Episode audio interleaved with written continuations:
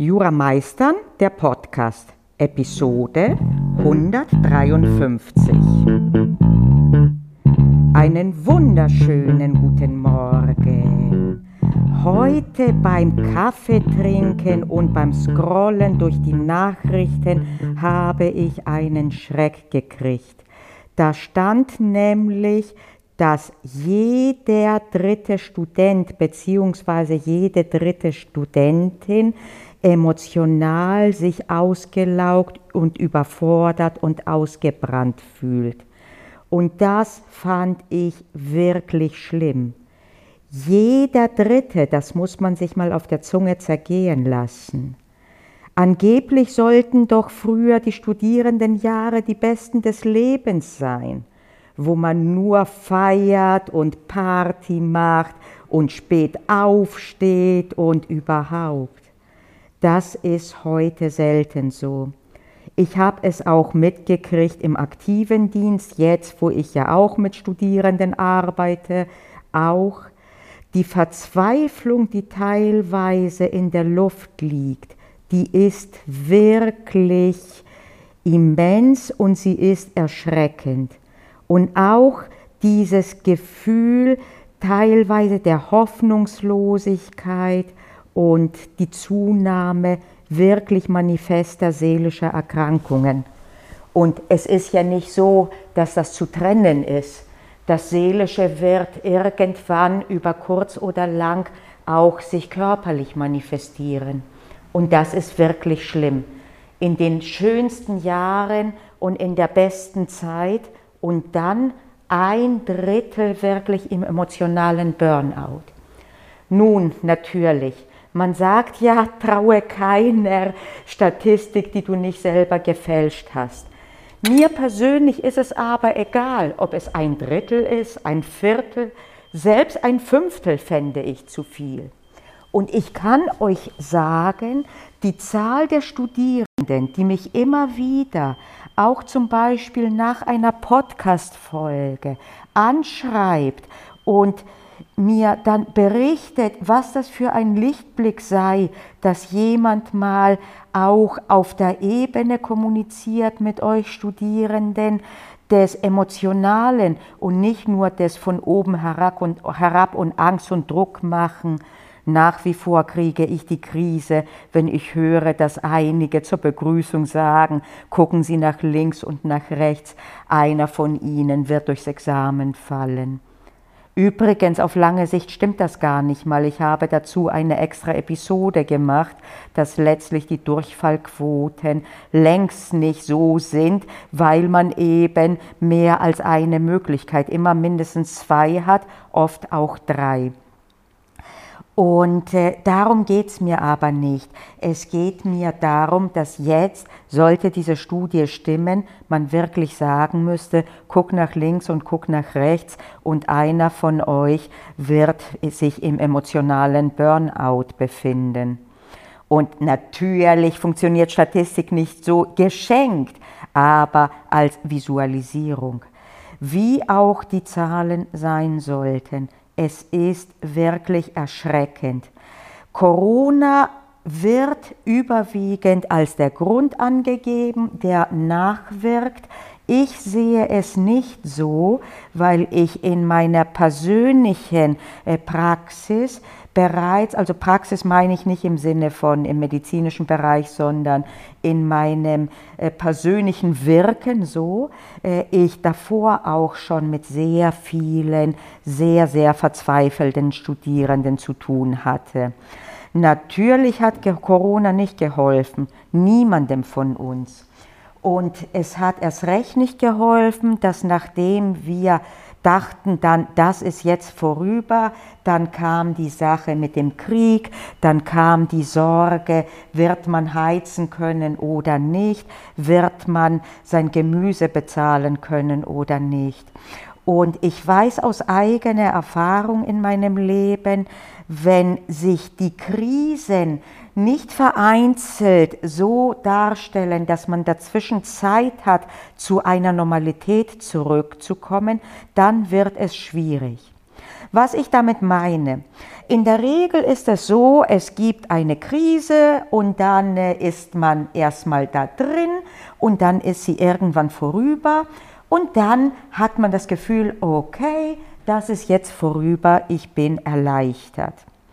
Das braucht aber eine gewisse Zeit, auch nachdem die konkrete Krise zurück, weg ist, braucht es eine gewisse Zeit, bis man dann auch sein Urvertrauen oder zumindest ein Teil davon zurück hat. Wenn bevor dieser Zeitpunkt eingetreten ist, dass man sein Urvertrauen zurück hat, wenn dann die nächste Krise kommt und on top vielleicht noch eine parallel dazu und gleichzeitig, dann kann es wirklich schwierig werden, zum Urvertrauen überhaupt zurückzukehren. Und dann ist man in einer Daueralarmstimmung gefangen und man wartet nur darauf, was denn als nächstes Schlimmes passieren wird. Und wo man seinen Fokus hat, da wird auch vergrößert das Ergebnis. Mit anderen Worten, gibt es ganz sicherlich genügend negative Dinge, um sich bestätigt zu sehen darin, dass es immer schlimmer wird und überhaupt. Auch dann, wenn es gar nicht mal so ist, sondern wenn nur immer wieder mal Unangenehmes oder Schlimmes passiert. Ich sage lockerflockig die letzten Jahre, Leben nennt man eben diesen Zustand. Der hat seine Au das hat seine Aufs und es hat seine Downs. Und so ist es. Aber eben, wenn man in so einen Dauerbeschuss gelangt, dann ist das schwierig. Und in so einer Situation scheinen sich jetzt sehr viele Studierende zu befinden. Ganz sicherlich wird es nicht hilfreich sein, dass auch die Professorinnen mit Corona und den Nachfolgekrisen durchaus zu tun hatten, so dass manch einer oder manch eine gar nicht in der Lage ist, so beruhigend zu wirken, dass man eben auch diesen emotionalen Aspekt abfängt. Dazu kommt noch, dass man nicht darauf ausgebildet wird. Um Professorin oder Professor zu werden, musst du dich habilitieren.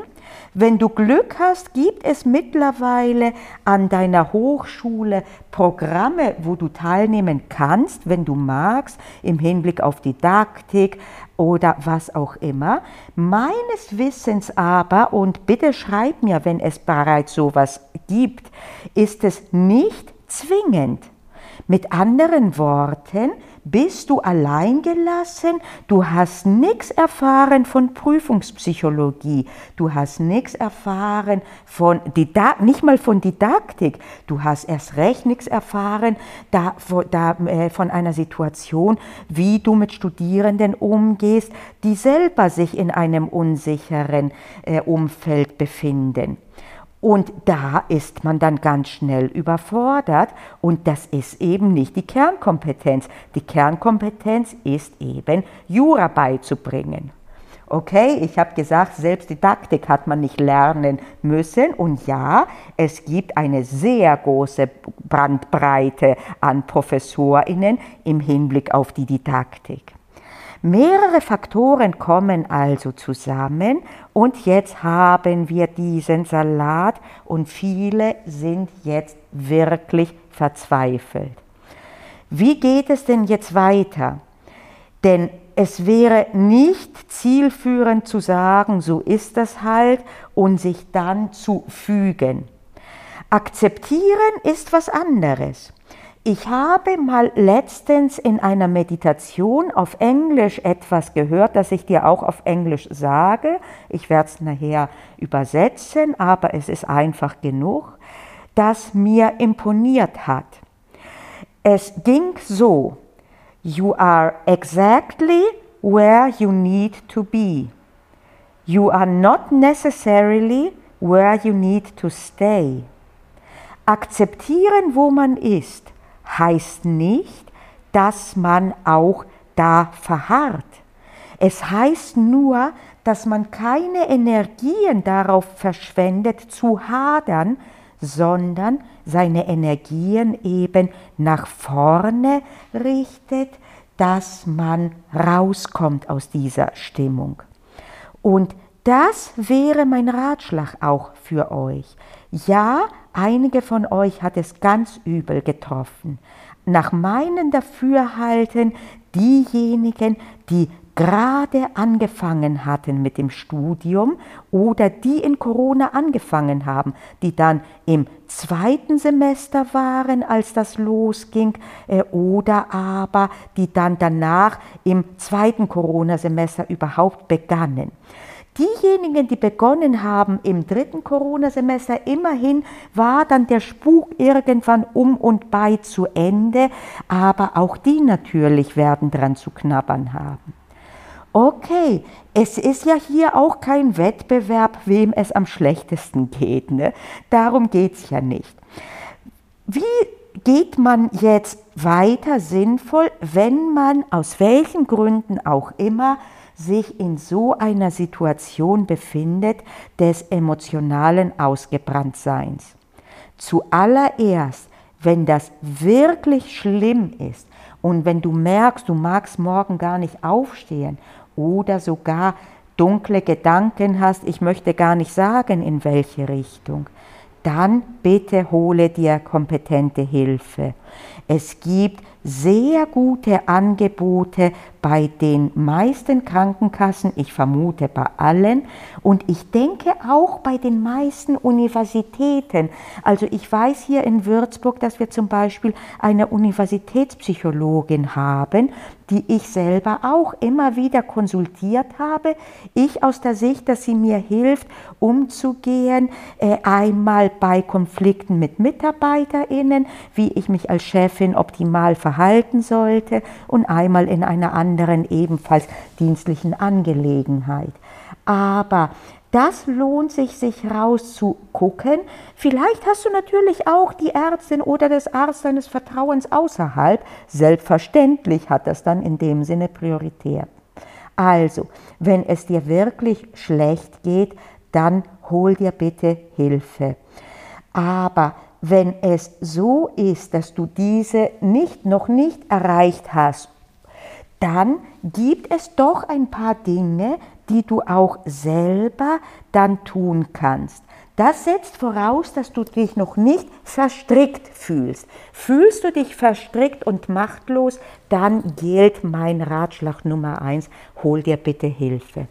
Wenn das nicht der Fall ist, dann ist der größte Rat, den ich dir geben kann aus meiner Lebensweisheit, verschwende keine Zeit damit zu hadern, warum denn das jetzt sein musste, warum gerade ausgerechnet dich es getroffen hat oder deinen Jahrgang und so weiter und so fort.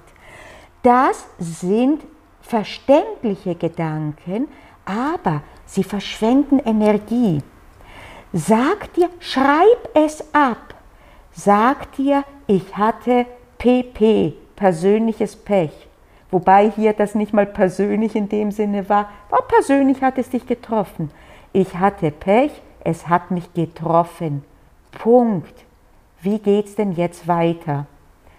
Setz deine Energie rein und deine Gedanken darin, was kann ich denn jetzt tun? Wie kann ich jetzt mein Leben besser machen?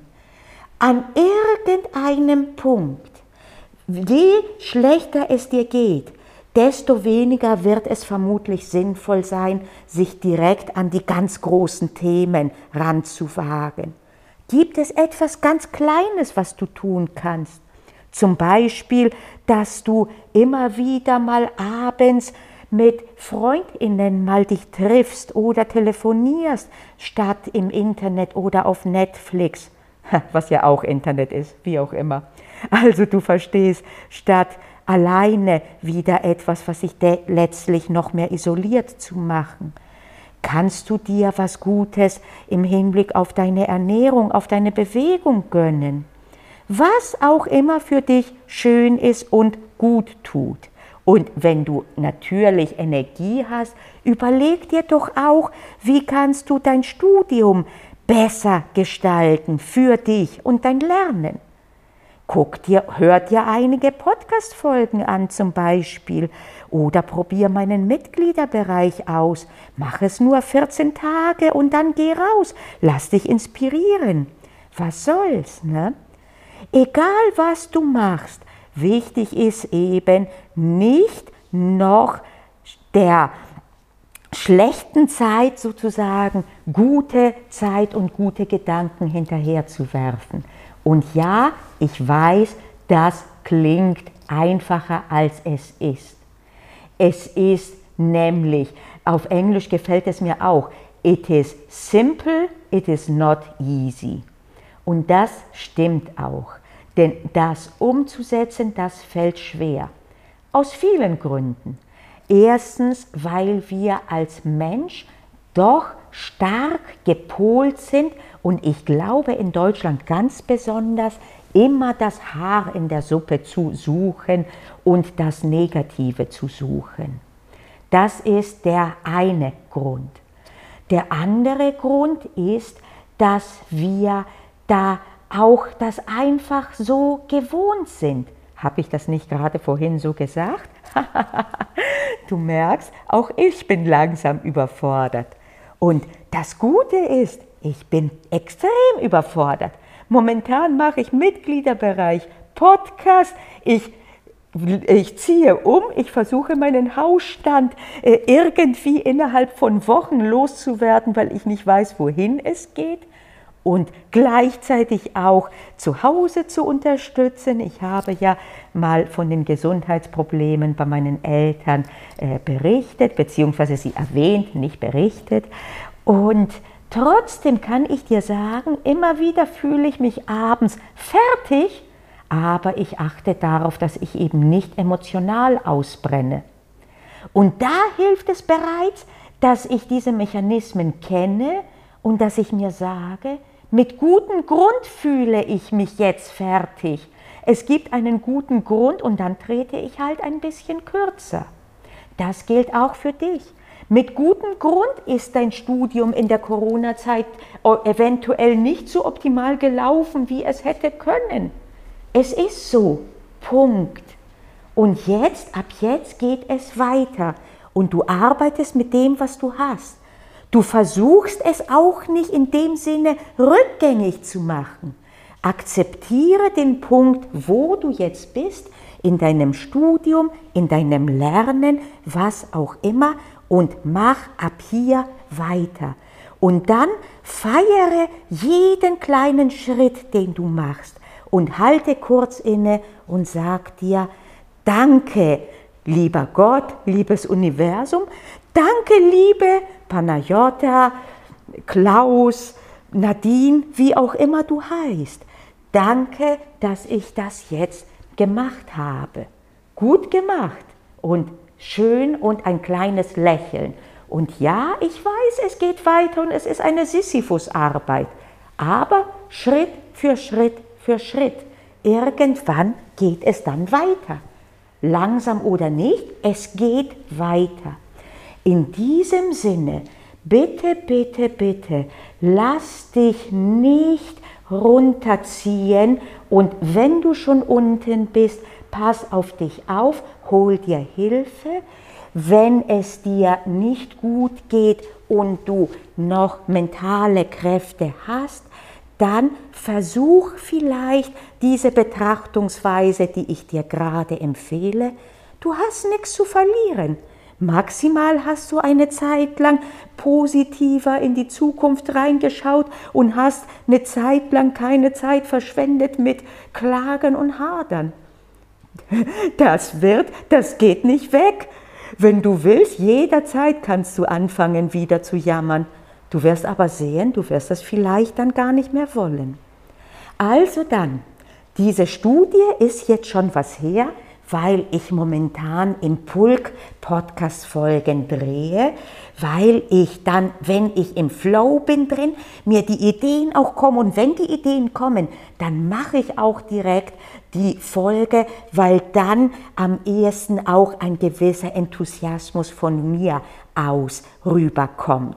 Das heißt, dass die Folge jetzt, ich glaube sogar in drei Monaten. Jetzt haben wir Ende Juni und diese Folge wird Anfang Oktober rauskommen. Juli, August, September. Ich wünsche mir nichts mehr, als dass diese Folge total veraltet ist, dass es euch allen so gut geht, dass ich eine neue drehen muss.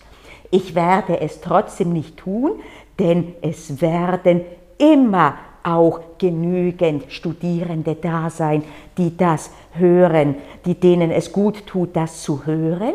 Und im Übrigen ist es sowieso am besten, wenn man in Zeiten, wo man nicht ganz unten ist, erfährt, was es heißt, unten zu sein und wie man da rauskommt. Denn dann hat man eher die Kraft, das auch ein bisschen im Kopf durchzugehen und da gewisse Strategien zu entwickeln. Und da kann ich dir jetzt empfehlen, im Sinne von im Kopf durchgehen, die Folgen, die ich gedreht habe, zu gehe im Kopf durch die Klausur und das Lernen und das alles gilt auch für gehe im, Kur, im Kopf durch, wie du dich bei der nächsten Krise verhalten wirst. Denn nach der Krise ist vor der Krise, Leben nennt man das, und die jetzige Situation hat uns leider gezeigt, dass oft auch gleichzeitig mit der Krise andere Krisen kommen können. Es ist, wie es ist. Wir werden das tun, was wir können, um es zu ändern für die Zukunft. Die Gaspreise kannst du direkt unmittelbar nicht ändern. Du, ob Corona bedingt jetzt deine Vorlesung online stattfindet oder nicht, auch nicht. Aber was kannst du ändern? Du kannst das, was in deinem Machtbereich ist, ändern und das ist dein Leben und das beginnt mit deinem Denken. Und jetzt muss ich noch an eine andere Episode denken, wo ich gesprochen hatte über diesen, äh, diese Gedankengänge. Achte auf deine Gedanken, denn sie werden deine Worte und so weiter bis hin zu deinem Schicksal. Okay, also viele Anregungen heute. Danke fürs Zuhören und bis nächste Woche. Du hast Panayota Lakis zugehört von Jura Meistern, dem innovativen Podcast, der das innovative Online-Repetitorium begleitet.